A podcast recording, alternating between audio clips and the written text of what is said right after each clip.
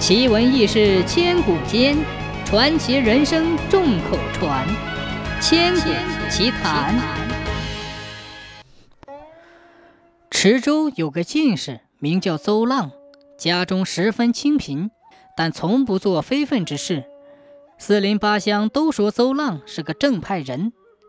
一天，邹浪出远门，天不亮就要上路。他打开大门，只见门口有一只小笼子。是用弱竹编成的，这只弱龙没有上锁。他打开一看，里面竟是几十件白金酒器，估计有一百多两重。邹浪想，大概是什么人丢失在这里的吧，就老老实实的在门口等候失主。一等等到天大亮，街上来往的行人已经很多了，却怎么也没有人来找。邹浪心里一动。就把这只弱龙搬进大院，对妻子说：“你说怪不？这一笼子金器无缘无故的来到我们家门口，莫非是天赐的吗？”嘿，说来也怪，他的话还没说完，忽然觉得左边大腿上有一样东西在蠕动，低头一看，竟是一条金光闪闪的蚕宝宝。邹浪奇怪极了，来不及细想，就用手把这金蚕拨到地上。谁知他的手刚刚缩回来，那金蚕又在他大腿上了。邹浪心里一慌，赶紧再用手把金蚕掸掉，马上又用脚去踩，一下子把金蚕碾得粉碎。可是他刚一抬脚，那金蚕又在邹浪的胸前蠕动了。哎呦呦，这可怎么办？邹浪发一发狠，一把把金蚕捉住。丢进了波涛汹涌的大江里，金蚕照样又回来了。他又把它扔进熊熊燃烧的火焰中，可他还是满不在乎，用刀劈，用斧砍，都伤不了他。邹浪走到哪里，金蚕就跟到哪里。无论吃饭睡觉，金蚕都在邹浪身上蠕动。邹浪受不了了，就去拜访一个很有见识的好朋友。请他想想办法。他的朋友神色严肃地对他说：“邹浪啊，邹浪，你上别人的当了。这是金蚕，是一种神奇的动物，最近才流传到我们这一带来。别看它小，危害可大着呢。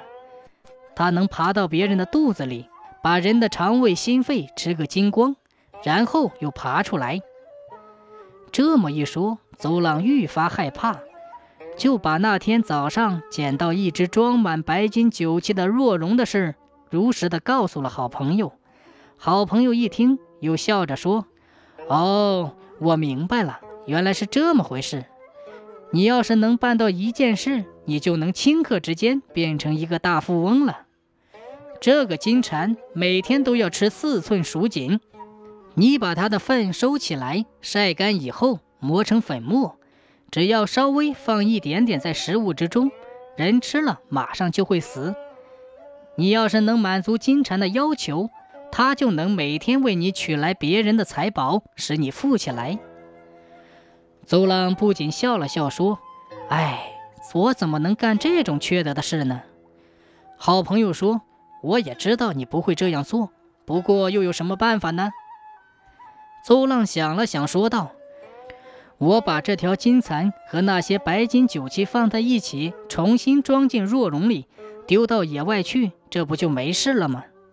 好朋友摇摇头，对他说：“不行，不行！要知道这里有个规矩，凡是谁收养了金蚕，时间一长就能致富，然后要用好几倍的利息，再加上原物一起送走金蚕，这才叫嫁金蚕。只有这样的办法。”金蚕才肯离去。现在你将金蚕放在原物之中送他走，那是送不走的。而你现在是个穷光蛋，怎么拿得出比原先多好几倍的白金酒器来呢？哎，我真的替你担忧啊！邹浪仰天叹息，伤心地说：“我一辈子告诫自己要清清白白做人，千万不能做亏心事。”想不到今天竟偏偏会遇到这样一件不幸的事。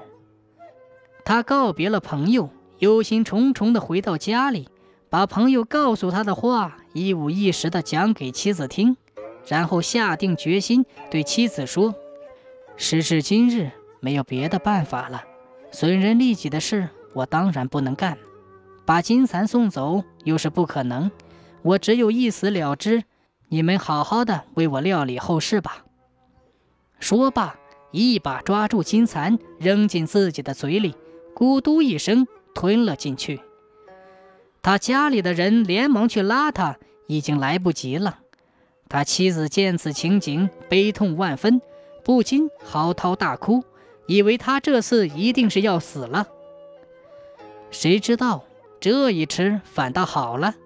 几天过去了，邹浪一点儿也没有什么痛苦，吃饭喝水一切照常。过了几个月，也没有生病。